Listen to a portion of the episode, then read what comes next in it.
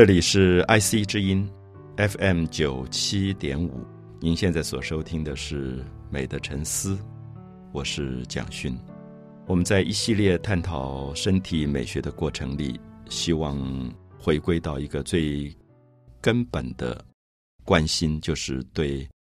每位朋友自己的身体。我们拥有一个身体很长的时间，不管你现在是二十岁、三十岁、四十岁。甚至可能已经到了六十岁、七十岁，那么这个身体一直跟我们在一起。我想在很多的文化里，有时候往往缺乏了一个对身体的关心。我们有时候把身体跟精神分成两部分，我们刻意的在文化里或者文明里强调精神性，可是不要忘记，如果没有一个很健康的面对自己身体的态度，其实也很难做精神上的提高。我相信心灵的问题、精神的问题是跟身体本身结合在一起的。如同我们在谈生理跟心理的时候，我们也相信生理指的是我们肉体器官、我们身体的各部组织它所构成的一个关系。可是这个部分如果不健康，我们的心理很可能会沮丧。我们在受到挫折的时候，心理上很容易受到打击，都可能来自于我们没有关心到这个身体，所以。往往有时候我们强调说，哎，这个人要意志力很强，用意志力去克服身体的很多的病痛痛苦。我想这是对的，可是不要忘记，如果我们能够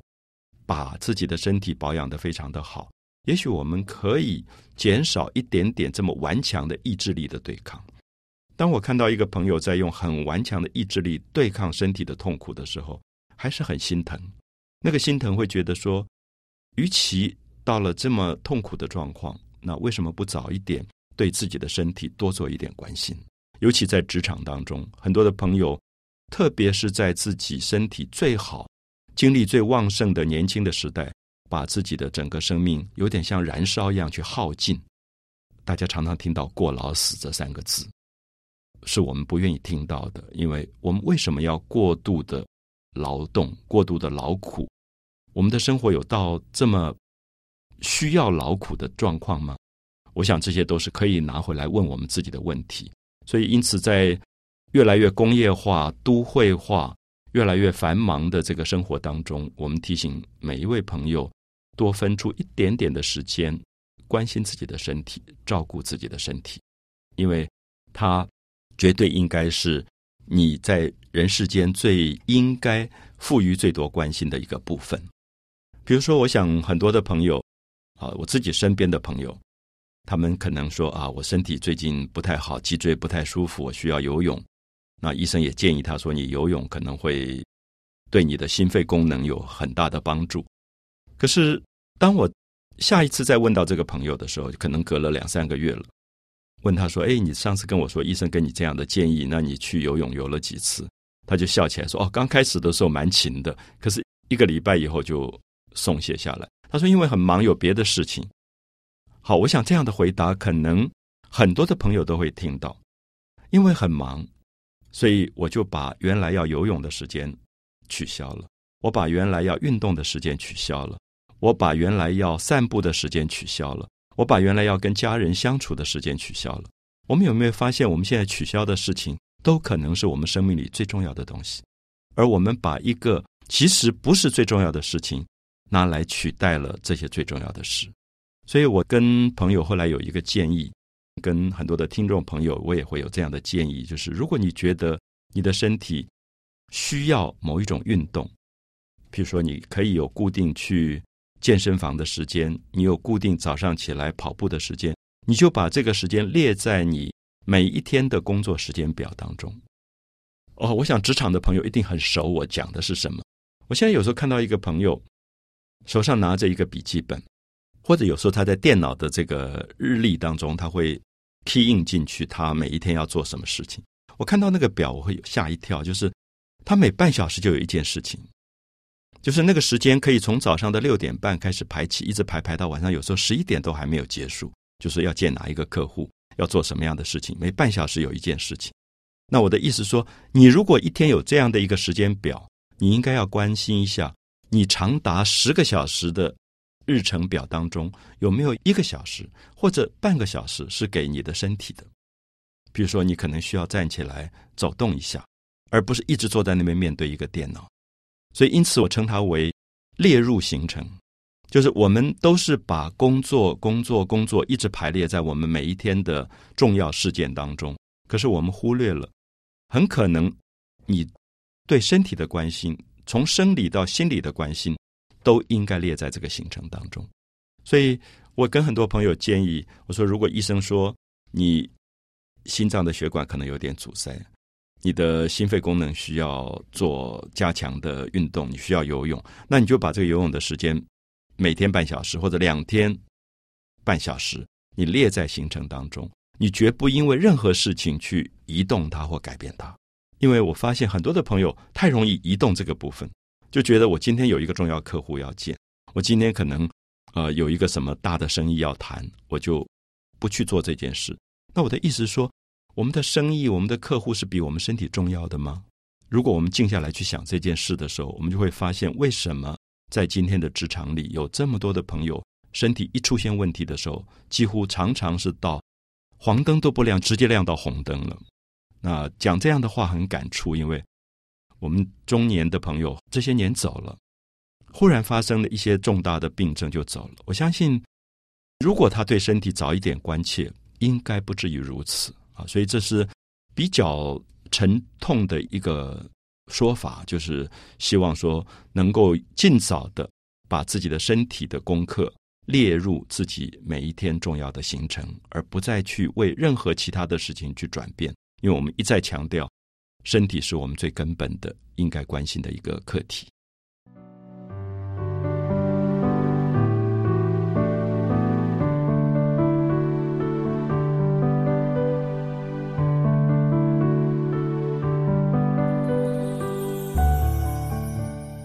我们谈到了对自己身体的关心，谈到了现代在城市里的人，因为几乎没有活动的空间了，所以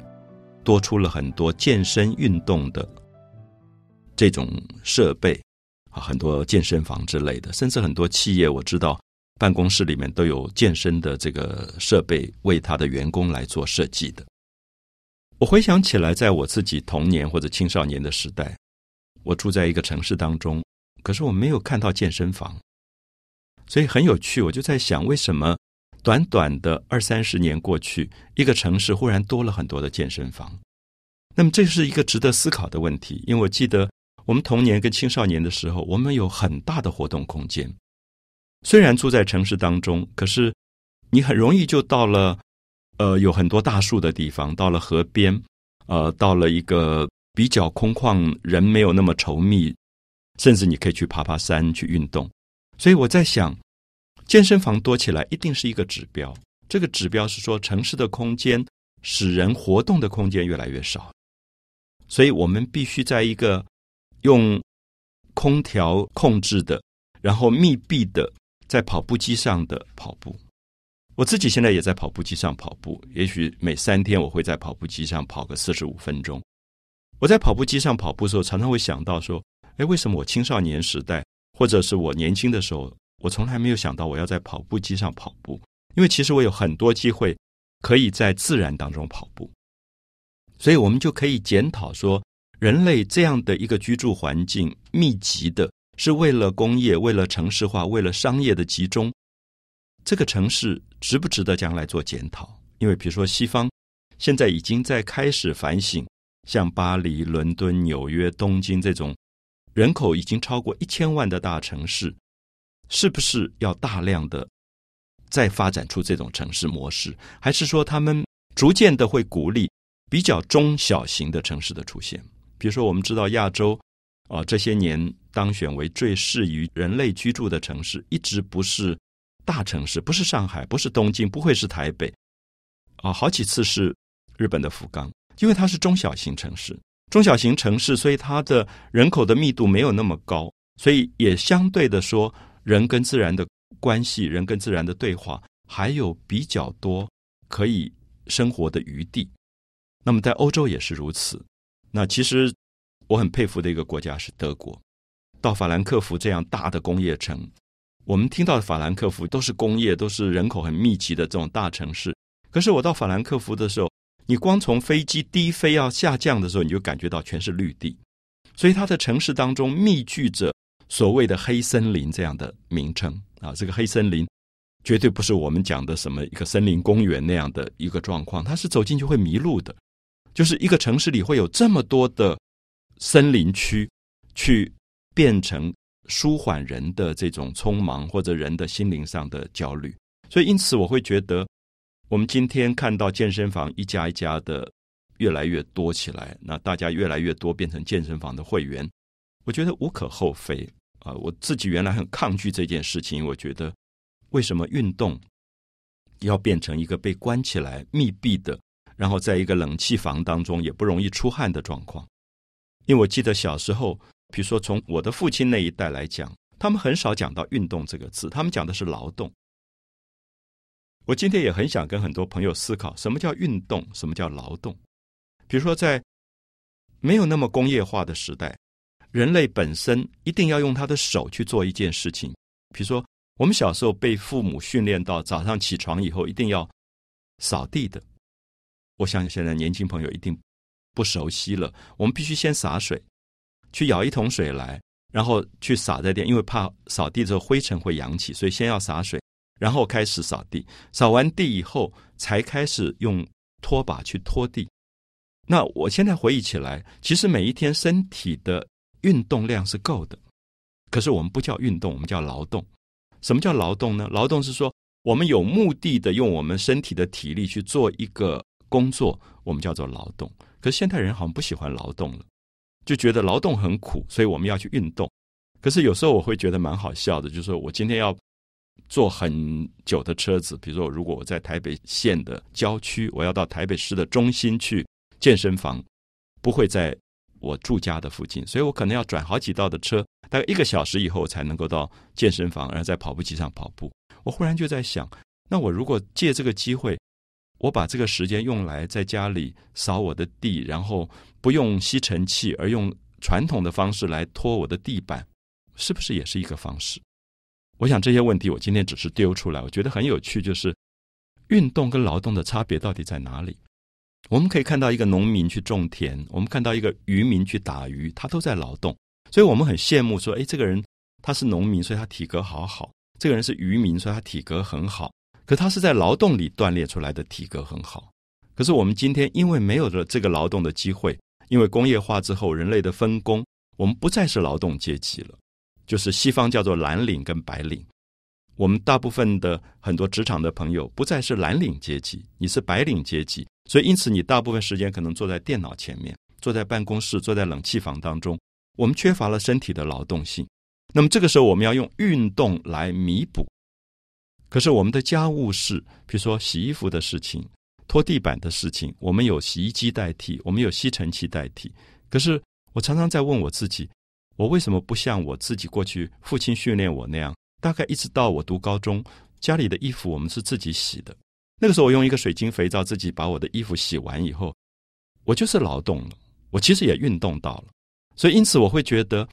我常常在思考这样的问题：我是不是要？花这么长的时间坐这么久的车到一个密闭的冷气房里，到跑步机上去跑步，还是我有时候其实我可以在家里洗洗衣服或者拖拖地板，我把它当一个很快乐的事，我听一个很好的音乐，吹着口哨去拖这个地板的时候，这个劳动也可能变成运动。所以我相信人是一个观念的动物，就是如果我们厌弃劳动，我们轻视劳动，我们鄙视劳动，所以我们的身体就要用另外一个东西去替代。可那个替代的东西是不是比原来的家务的劳动更好？我觉得是值得思考的。啊，所以我想等一下我们还会就这样的问题多做一点谈论。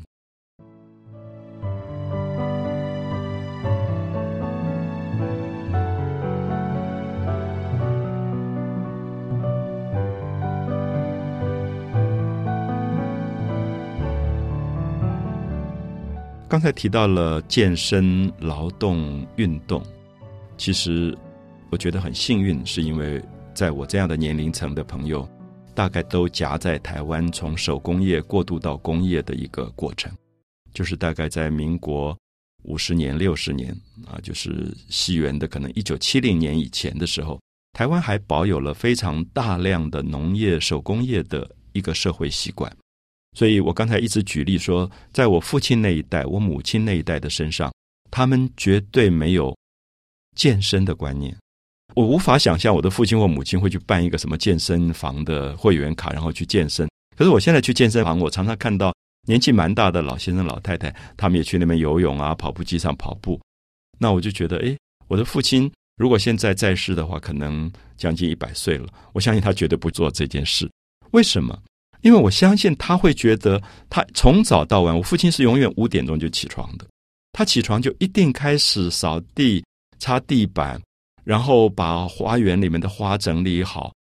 呃，草木的修剪，甚至他没有事的时候，他会把一家八口的人的皮鞋全部拿出来，全部擦一次。所以我有时候早上起床吓一跳，怎么皮鞋雪亮雪亮的？他其实一直有一个动的观念，那么所以他一直到过世的时候，身体都很好。那我觉得那个劳动的观念是他们那一代养成的，因为他觉得人要动，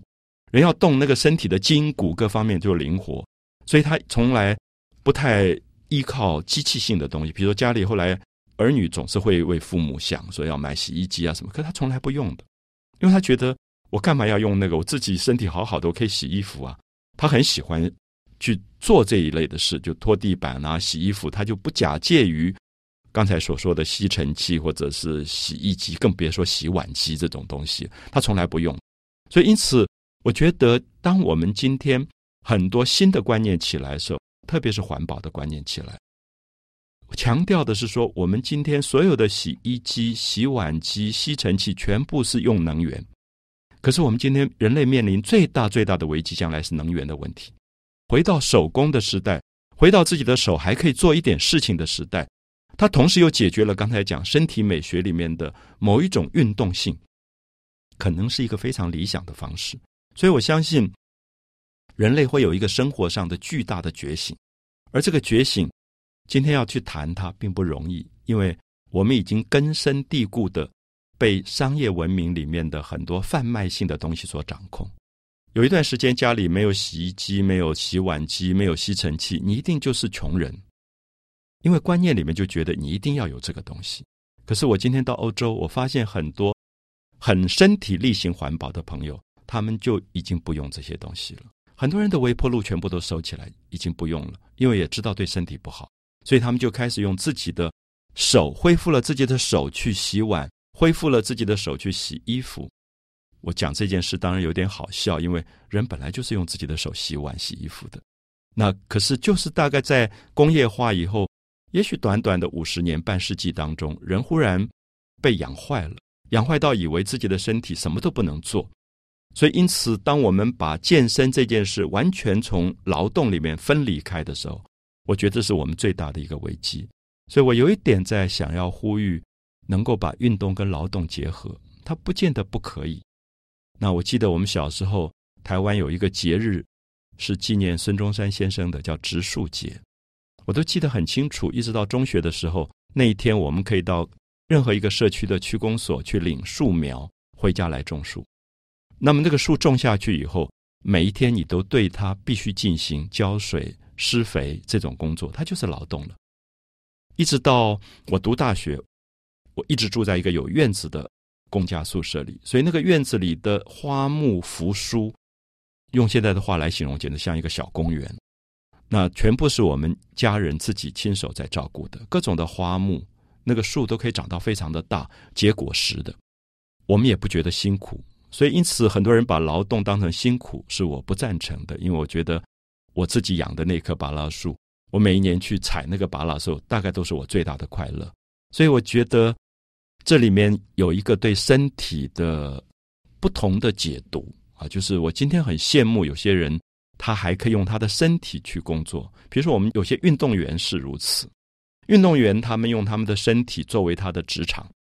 那当然，你如果你真的认识一个职业性的运动员，他一定有他的辛苦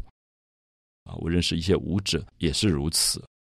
当他每一天八个小时用他的身体去做职业性的舞蹈的锻炼的时候，非常非常的辛苦，他的筋骨、他的肌肉。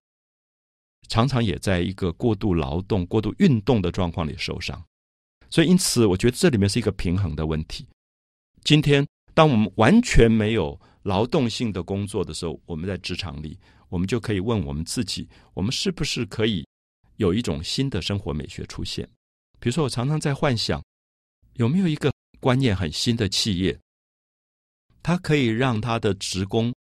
在每一天啊，如果早上八点钟上班到十二点钟吃中饭中间，它有个 break。那西方的 break 就是去喝个咖啡。可是我觉得这一段时间，如果他是一个做一件什么事情啊，比如说在我曾经待过的一个大学，十几年在这个大学，这个大学有一个当年创校的非常好的制度，就是说所有的大一的新生进到这个校园，这个校园里面是没有用工友的。我们所知道，工友就是替大家倒茶扫地，可是所有大一新生必须扮演劳动的角色，它叫做劳动服务。他有学分的，这个学分如果不及格，他没有办法毕业。你到大二没有及格，你还要再重修；大三还要重修，大四还要重修，大四还没有过的话，你还要重修。所以，因此他要求是说，身体力行一个劳动，因为他认为这个校园很大，每一个人爱这个校园，所以每一个人都有一个责任区。比如说，我有一个区域是在这个校园的角落，我就是去扫落叶。我每天大概花二十分钟的时间去扫落叶，其实不长，就是二十分钟。可是你一定要去做这件事情，它没有分数，可是它有一个学分。那我觉得当年创校的人是有一个理想的，就是认为知识分子其实包含了一个身体劳动的部分在里面。可是这个劳动同时也是运动，好，所以我希望我们能够从这个角度来结合一些不同的观念，也许。我们对于今天我们健身这件事，健身房的这个制度，它的存在，都可以有多面向的一些不同的思考。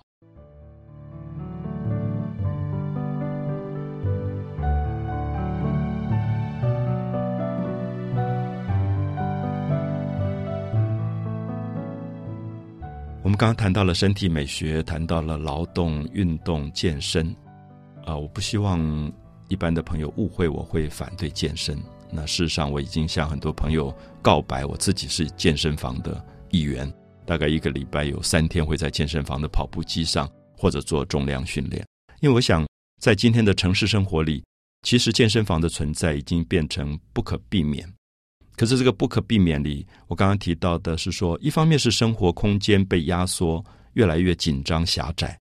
可是另外一方面，也是我们对运动跟劳动的观念可能有了一个偏差。就是如果我今天能够恢复，我今天自己洗一点衣服，自己扫一点地，甚至有时候我现在很喜欢去传统市场恢复一点小时候跟妈妈去买菜的那个经验，我觉得我的劳动量其实是够了。就是包括你提着菜回家走路这件事情，那我放弃了开车这件事，我不完全依赖车子。就说，我觉得现代人最大的幸福应该是说，你有车子，有洗碗机。有洗衣机，有吸尘器，可是你不见得每天要用。你很忙的时候用一用。可是如果今天我很悠闲，我很愿意跟自己的家人一起来扫扫地，一起来洗洗衣服，一起来包包饺子。那我刚刚提到，像父亲，他一直有劳动的习惯，其实母亲也是，从买菜一直到洗菜，在清理所有的这个食物的过程，以及他烹调的过程，为家里的人打每一件毛衣的过程，他都在劳动。他的手一直在动的，所以我常常跟朋友说，羡慕父母那一代。那以前有一个错误的观念是，我们家里面兄弟姐妹进入职场，有了收入以后，一直要为父母亲买房子、买车子、买洗衣机、买吸尘器，希望他们不要再劳动。可是后来发现说，未必是他们的幸福。后来我有点忏悔，我觉得，如果他们身体有一段时间没有那么好，是不是他们？反而少掉他们习惯性的劳动了，所以其实这里是一个两难。这个两难是说，老人家其实他能够动的时候，你不让他动是非常虐待他的。常常我们就说：“哎，你不要动，你坐在那边。”后来有一次，我记得妈妈就跟我发脾气说：“明明今天蛮好的，你为什么不让我动一动？”我相信这里面有观念的问题，就是我们相信人的身体是被关心的，可是被关心绝对不是把它养坏。不是把他关在那边不让他动，你代替他做所有的事情，并不是关心他。相反的，你给他一个关心，这个关心是他适度的动，静跟动他都必须是适度。所以我想，包括今天我们下面要谈到健身房里，我在健身房认识了一些朋友，他们是把肌肉练到很大很大的。你会觉得他一天大概要花很多的时间在做那个重量训练，然后很漂亮的肌肉，那我也会赞美他们。可是没有多久，你也会发现，哎，那个朋友怎么身体不太好？然后这个地方的病，那个地方的病。那我也跟一些医生讨论过，说好奇怪，我那个朋友在健身房每天这样一直锻炼肌肉、锻炼 muscle，怎么他最近得了什么什么病？那医生也会跟我讲，其实这里面是平衡的问题。肌肉练到那么的壮、绷紧的状况，不见得一定是健康的。也许我们今天有一个错误的观念，认为这些推举重的健身先生都是最健康的，未必，因为他可能受伤了。所以，因此我曾经在前面提过，现在很多的练 muscle 的这种课程会转到，比如说有氧舞蹈，因为我们相信健身包含着对身体的锻炼。我们一直在谈平衡，我们相信最美的身体美学是身心灵三者的平衡关系。所以，因此也很希望，呃，很多的朋友在选择健身的项目的时候，也要特别注意到。比如说，我的医生会提醒我说：“你不要老是在跑步机上跑步，或者是重量训练。”他说：“因为那个东西没有办法锻炼到心肺功能。”那我刚开始也不懂什么叫心肺功能。他接下来就说，你要游泳，因为游泳是锻炼到心肺功能的。因为游泳全身都在运动，可是它并不是肌肉性的，它是心肺功能的一个扩张跟疏解。所以因此我们就会发现，可能我们也需要很多的专业方面的朋友给予我们运动或者健身更多更多的一些知识，那让我们了解身体。过去从来没有想到，我们觉得身体。怎么会不了解？我知道这是鼻子，这是手，这是大腿，这是小腿，我们都知道。可事实上，身体是一个非常复杂的构造。那么，甚至我们今天知道，在重量训练当中，我今天哪一个机器会锻炼到我身体的哪些部分的肌肉，往往是我自己过去完全没有想到。可是，我也借这个训练，让我对身体有了更多的认知。比如说，有时候很久没有去爬山了。爬完山回来以后，你就会发现，哎，有一个部分好酸好酸，因为那个部分的肌肉必须是爬山上坡的时候的某一个动作才会拉到那个肌肉。所以，因此在大自然当中，人的身体的确是平衡的，因为它可能要上坡，它可能要下坡，它可能有各种不同的斜度，所以锻炼到你的身体，它是对的。所以我还是比较相信，我们的身体美学最终是回归到自然美学当中。如果能够更多的时间跟大自然在一起，跟海水在一起，让你的身体在海浪里浮起来，去走走山路，在大山的不同坡度的阶梯上攀爬，你的身体绝对会找到一些平衡。我相信是健身房都找不到的啊！所以这些部分始终是我们谈身体美学的一个最大最大的关心。希望我们最后能够让这个身体真正成为大自然里面像一棵树一样，长到最。茂盛，长到最健康的状态。美的沉思，我是蒋勋。